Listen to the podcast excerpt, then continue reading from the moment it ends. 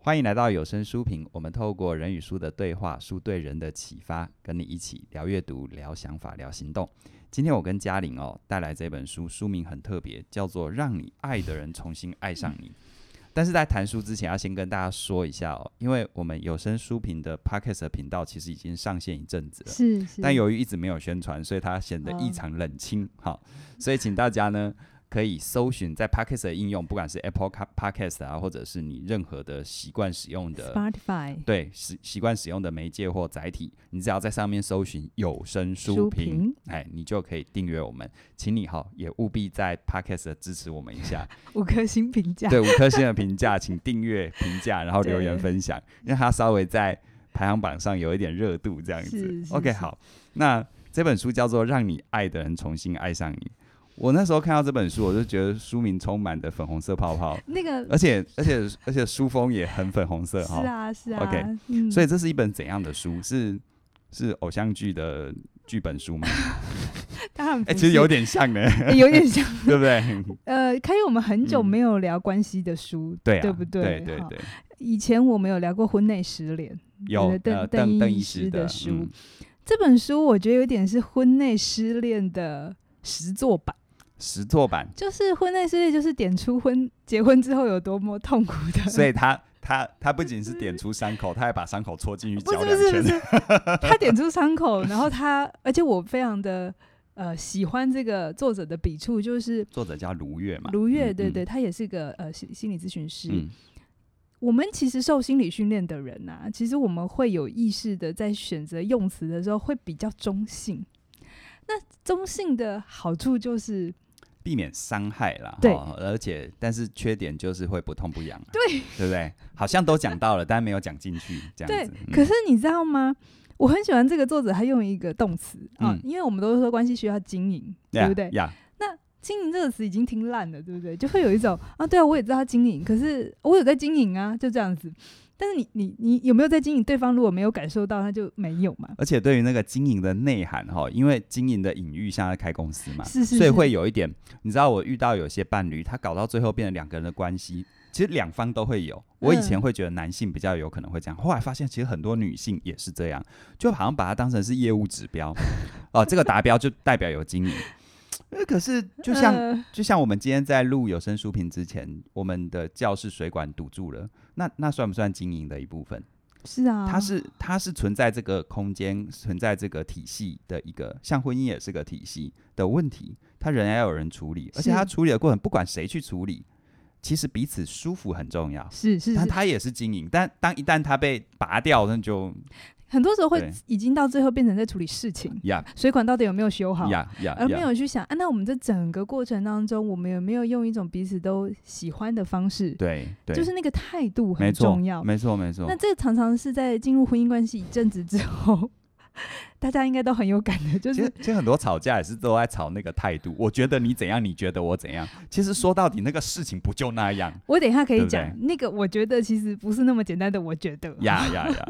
好，那我刚才讲为什么我说他喜欢用喜欢他的词？他说他不用经营，他说好的关系是需要去调情跟勾搭的。一旦你的关系停止勾搭，哎、欸，这真的不是心理咨询师会用的词汇。对，我调情跟勾搭，但很到位啊。我的意思，你要撩对方嘛，对不对？对，嗯、但他当然有写，只是我觉得他很厉害一点，就是他在标题的时候就会有一种，哦，没有这样想过，嗯、然后你就读进去、嗯，哦，你所谓的勾搭其实就是我们说的经营啦。但是他用勾搭的时候，你反而会有一种，对，我在热恋的时候，我会很愿意，他会有一种很鲜活生动的画面感跟行动感。对，对不对？就是我，我不，我并不是说哦，好好，我我我老婆很稳的，很稳定的在那里，就叫经营，不是。嗯，你是要，他是个，就是你会知道说，有的时候要逗弄他的。对啊，对对对对，其实就像养猫养狗嘛，对对对，啊。其实不管是老公对老婆，嗯、老婆对老公，都是一样的，就是一旦你们的关系。停止了心跳，或是一切都变成理所当然的时候，嗯、其实真的是一个你要注意的线索、嗯。可是我们很多时候在这个时候都会说：“嗯、啊，结婚就这样啊。”嗯，就柴米油盐酱醋茶，啊、开门七件事啊什么的。工作都已经很忙了，下下午营都是谁有空就是回家还在那边啊？你今天过得好吗？哪里有快乐？你你很不熟哦。对啊，应该是回家说：“嘿，美女。”哇，这是今天我见到最漂亮的一个人，对有有之类的嘛。其实我跟你讲，这就是撩妹嘛，对，不对？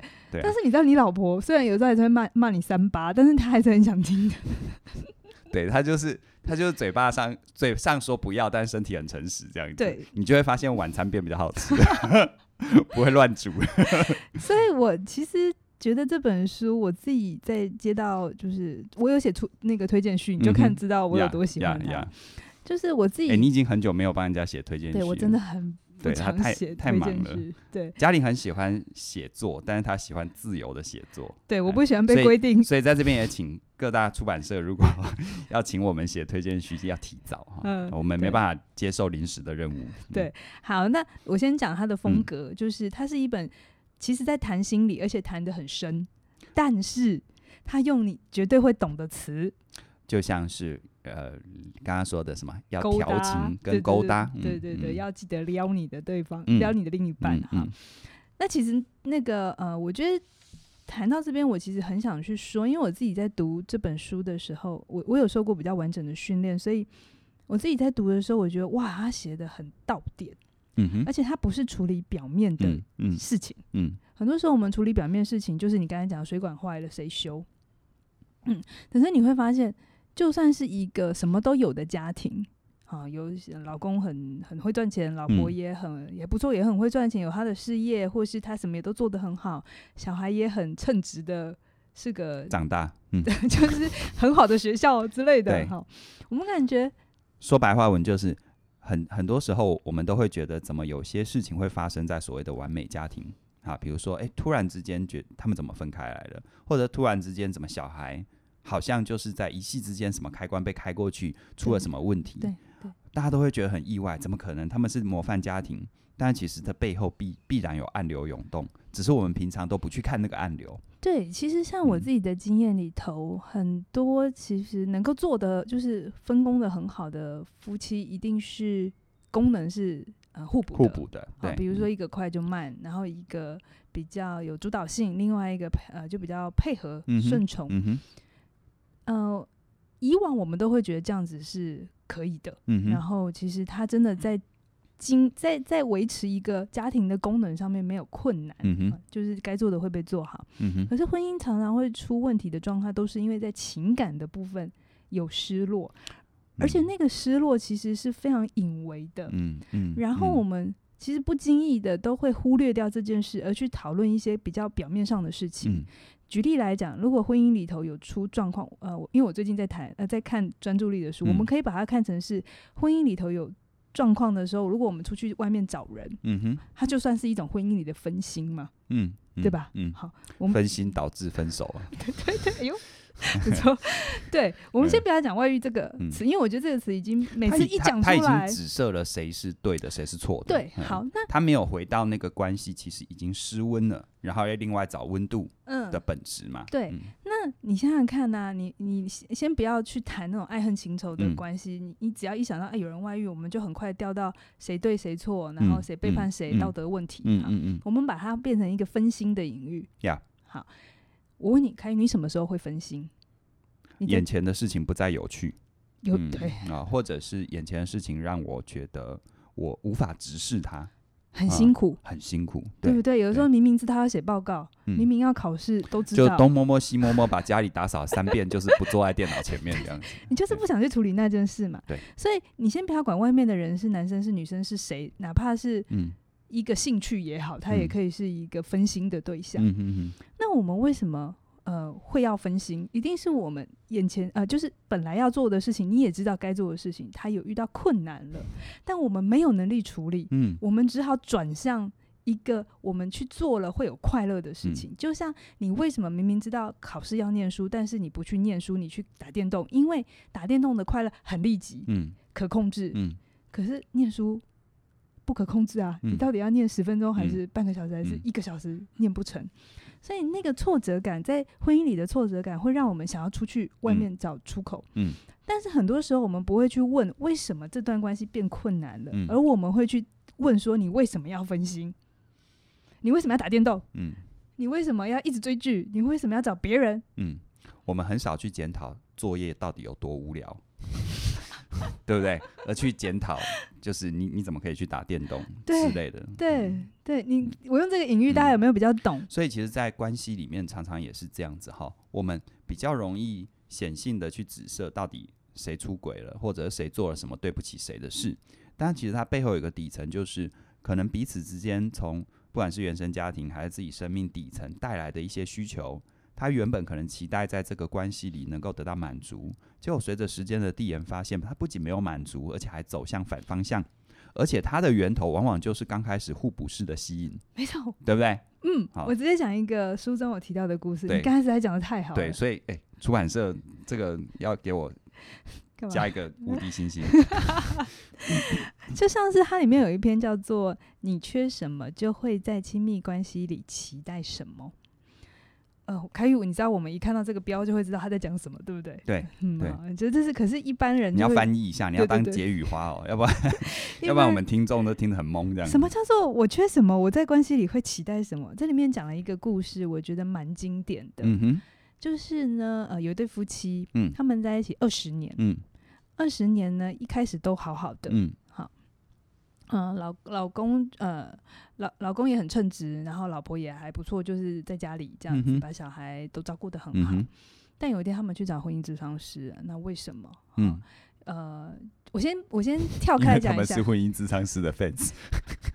哦，他们是去咨商然后不是见见那个，我已经找他签名嘛，对对对之类的。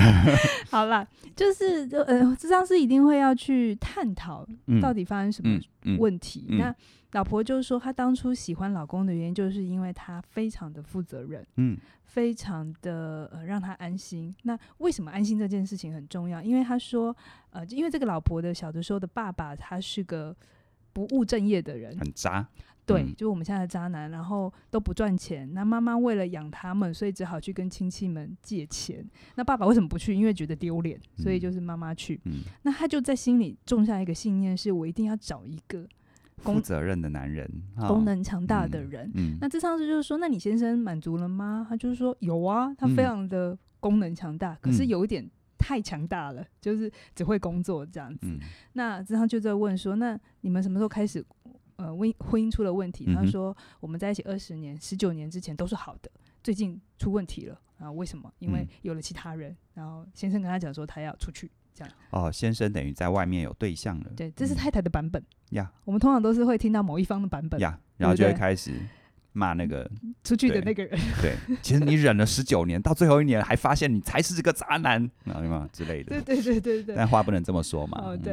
然后先生的版本是什么？他就是说，他当初是真的也很喜欢太太的小鸟依人，嗯，觉得自己有存在感嘛，对不对？那为什么他小鸟依人这么重要？嗯哼。大家有没有听到那个逻辑？是我们很多时候在关系里，我们会有一个需要，我需要我的老公很帅。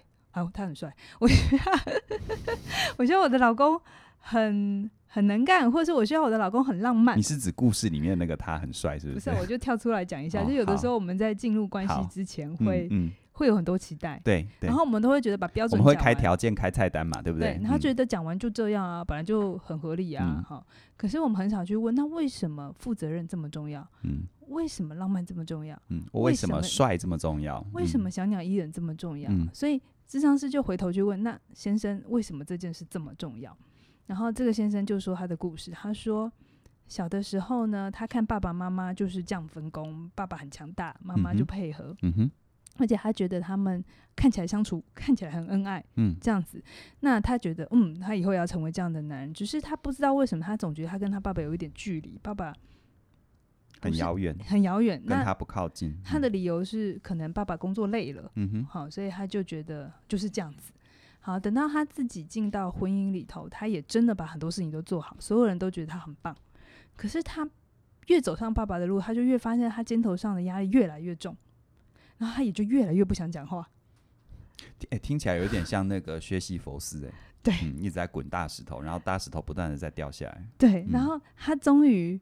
在就是一直跟爸爸越来越靠近的同的的那个瞬间，终于懂了，原来他爸爸那样的冷漠是出自于什么？他以为的幸福其实不是幸福。嗯。然后他爸爸很多时候在他回顾他的成长期，他其实爸爸不希望他走一样的路。嗯。可是他爸爸又不知道该怎么去阻止，因为很怪。嗯，对，所以那个没有消化的情绪就一代传一代的下去，所以这个先生他就发现，原来他继续走他爸爸的路，扛起这么多的责任，他会一辈子都不快乐。嗯，嗯，所以他就突然某一天，你说他觉醒也可以，就是他他想要中断这个模式了，嗯哼，但他不知道怎么办。嗯、一般人通常不知道怎么办。对对，这是一个很、嗯、很难的事情。对，其实如果我们跳开来看，你就会知道，这其实是这个家庭关系或这段关系，他遇到了一个转换期。嗯。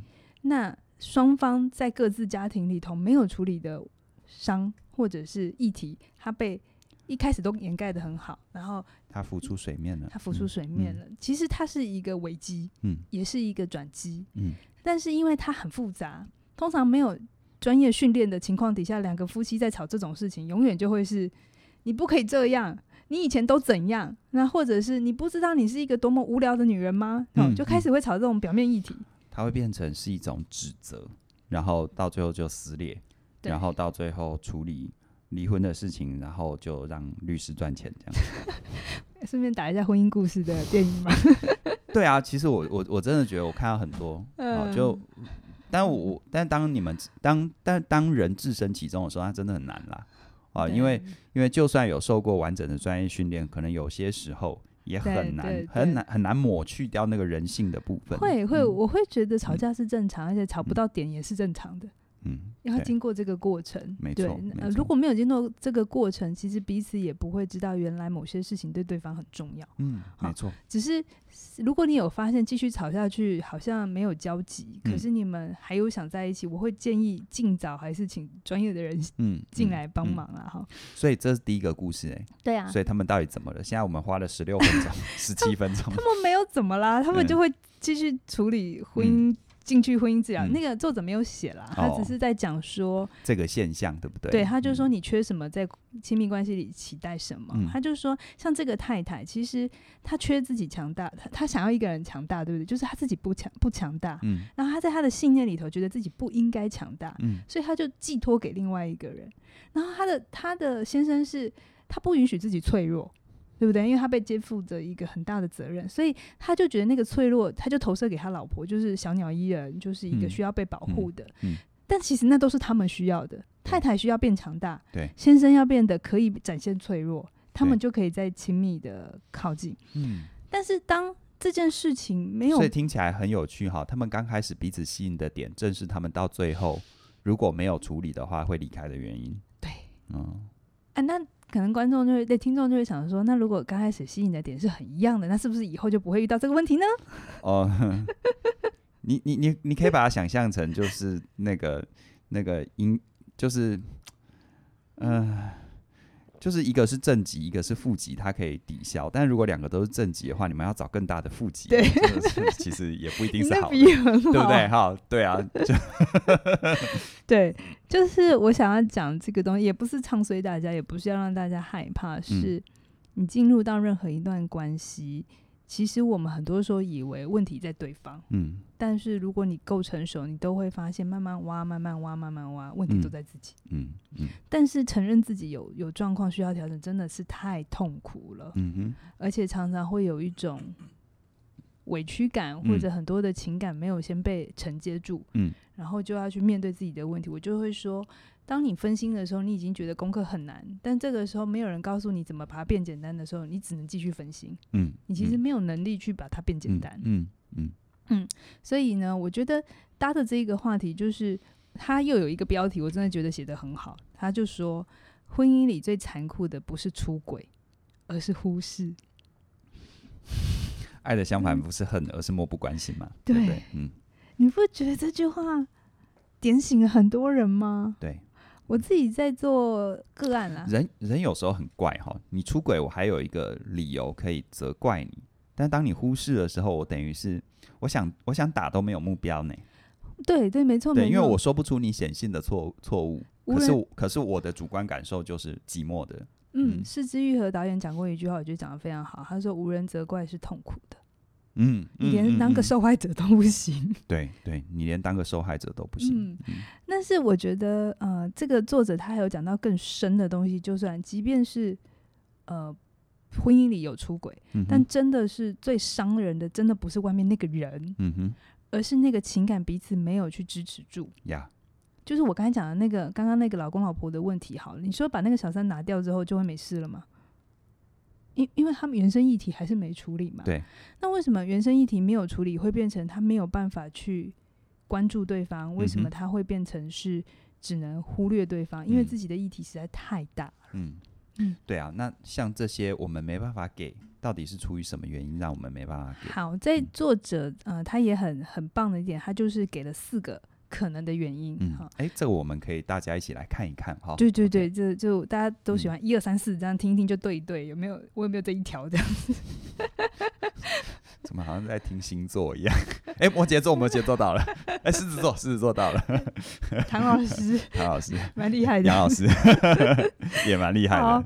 嗯，他有讲哈，在第三十五页的时候，他有说有四种状况，嗯哼，你是没有办法给予你的另外一半或你身边的人情感关注的。第一个叫做受挫经验，受挫的经验，受挫折的经验。小的时候，在那个爱的交流，或是在那种爱的互动，特别就是跟爸爸妈妈了哈，就是你你表达你的需要，可是对方是否决你的，或者是批评你的，或忽略你的。嗯，讨爱不成。嗯哼，所以当一个人讨爱不成的时候，他他将来看到别人要跟他讨爱的时候，第一个他会很害怕，第二个他也会不知道他怎么做。嗯，然后再来他会他也会觉得自己他内在有很多的需要是没有被满足的那种委屈感，嗯、那种很多的东西是会卡住的。嗯嗯、只是我们越长大的时候，我们会把它掩盖的更更看不出来而已。对，有时候是包装。嗯，可能用自己的能力啊，用什么去包装？但其实你能力再好，你赚再多钱，你把握再多事情，内心空的就是空的。他他不是用那些可以填得住的啊。对，对，那第一个是受挫，嗯、第二个是自我怀疑。嗯、就是一个人如果他对自己的存在没有自信的时候，他会很困难给予情感的支持。嗯，好，这大家相信自己。对对，这大家可以懂。嗯、那再来就是你会有羞耻感，有些人他会觉得他永远都是犯错的，他永远都是没有做好的，他永远都是自责的那个。嗯、当一个人把自己放在一个这么低的位置，他其实就他其实更渴望别人来照顾他，而不是他去主动付出。嗯、Okay 作者用羞耻感嘛，嗯，那我听起来其实有些说法也可以用罪恶感，对不对？对对对对对，觉得自己不配。对，嗯，对。然后再来第四个是不了解自己的需要。就是在整个过程当中，其实你没有去，你知道一个人可以做情感的共鸣，很多时候是因为他先懂了自己的情绪。嗯。比如说我在这个时候我会快乐。嗯哼。哦，所以当别人有类似的状况的时候，我可以推论他也可能是快乐的。嗯。一定会有偏差值了。哈。但是很多时候是因为那个情感的共鸣，我们才能去同理另外一个人。当你自己跟自己是很疏离的时候，你其实是很困难理解对方的。嗯。好。所以，呃，他就讲这四个，呃，就是你，你如果长时的麻痹、麻痹啊，或者是忽略自己的话，其实你会很困难在关系里给爱，嗯、你就会变成到最后都在大家都在忙，忙着做事，对吧？所有的婚姻关系到最后都这样嘛，就是谁去打扫厕所，谁去修水管，那些做事也是分心的、啊，对。就小三从一个人变成是你们家马桶，就这样而已。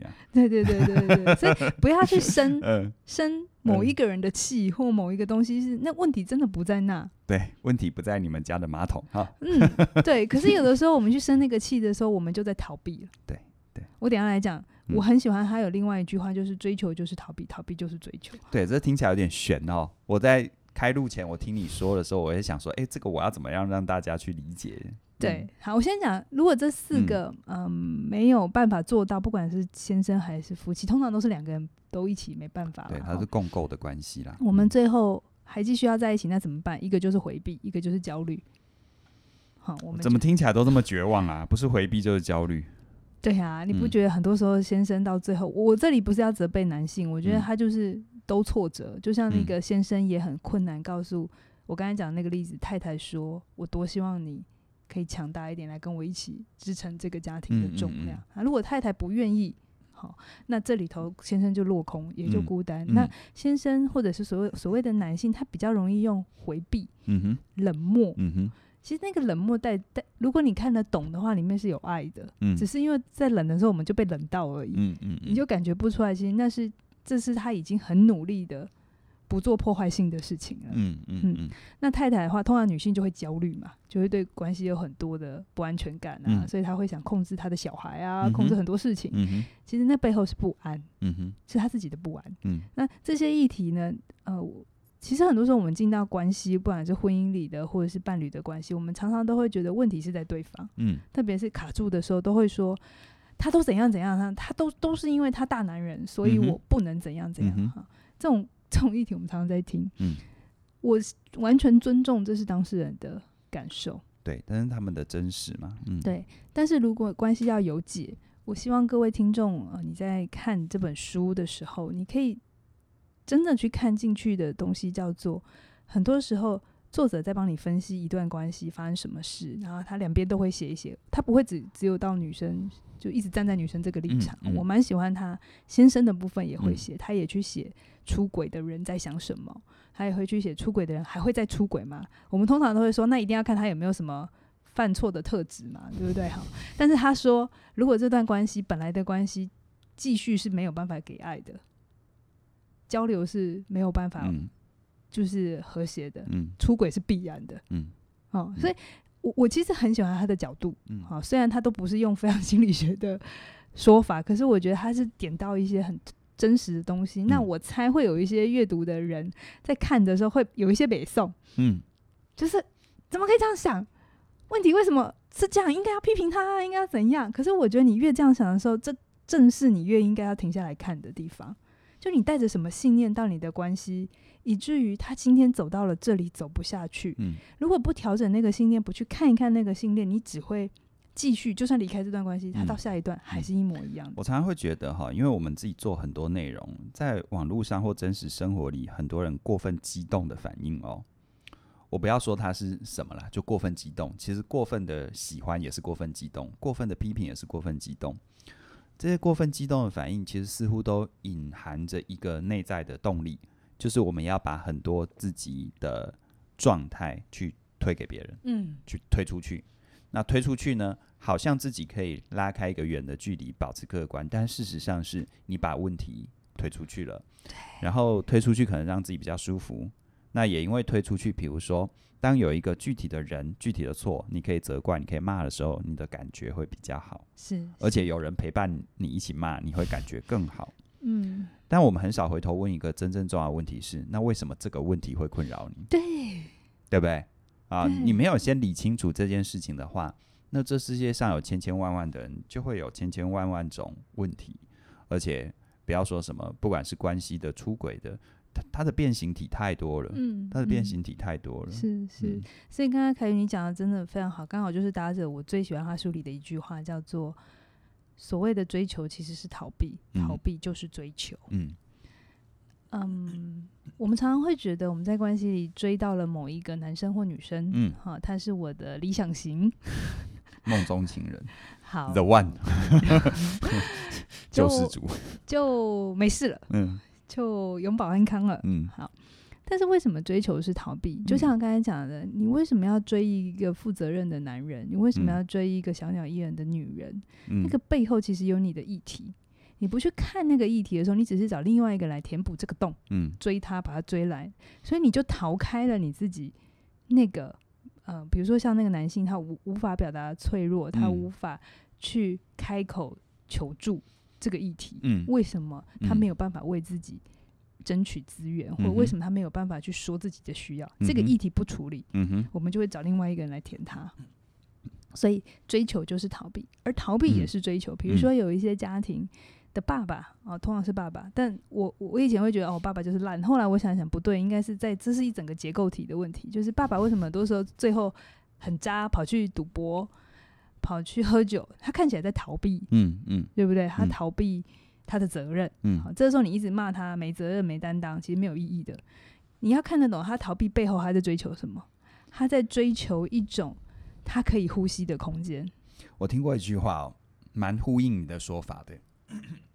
这句话就是哦，在你眼中的问题可能是别人的解放，对不对？对啊，你看一个孩子打电动，这这这这是问题，但是你换位到他的生命世界里，那是他的解放。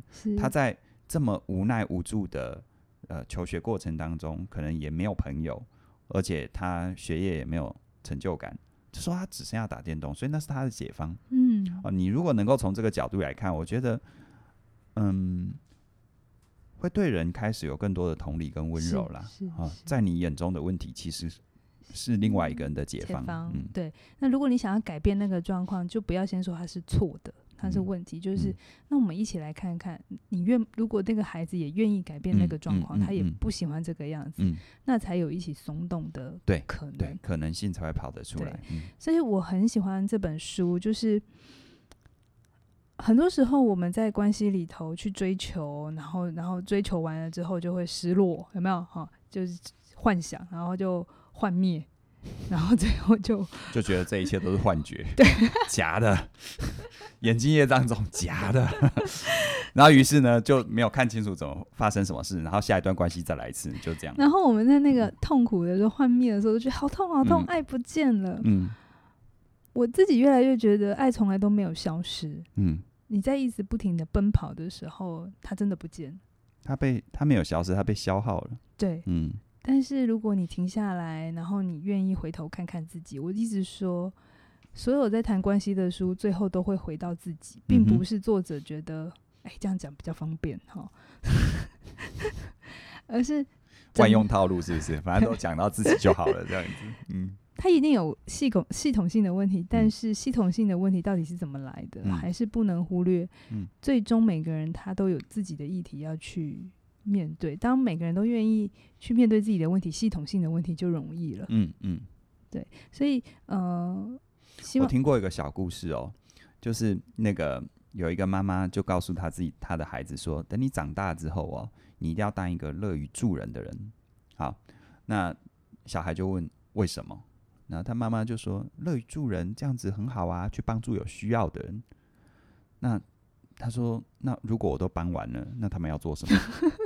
那 我突然觉得这个小孩蛮有智慧的，嗯，因为他背后指涉的意思是我照顾好我自己啊。如果每个人都照顾好自己，对不对？如果我都照顾他们，那他要做什么？你这段话好有智慧哦。对啊，对啊。其实这这让我想到，当然，因为其实今天讲到这个议题和这一本书，其实我脑中会浮现很多我自己过去做过的内容，比如说像我有做过一段内容叫做同理心。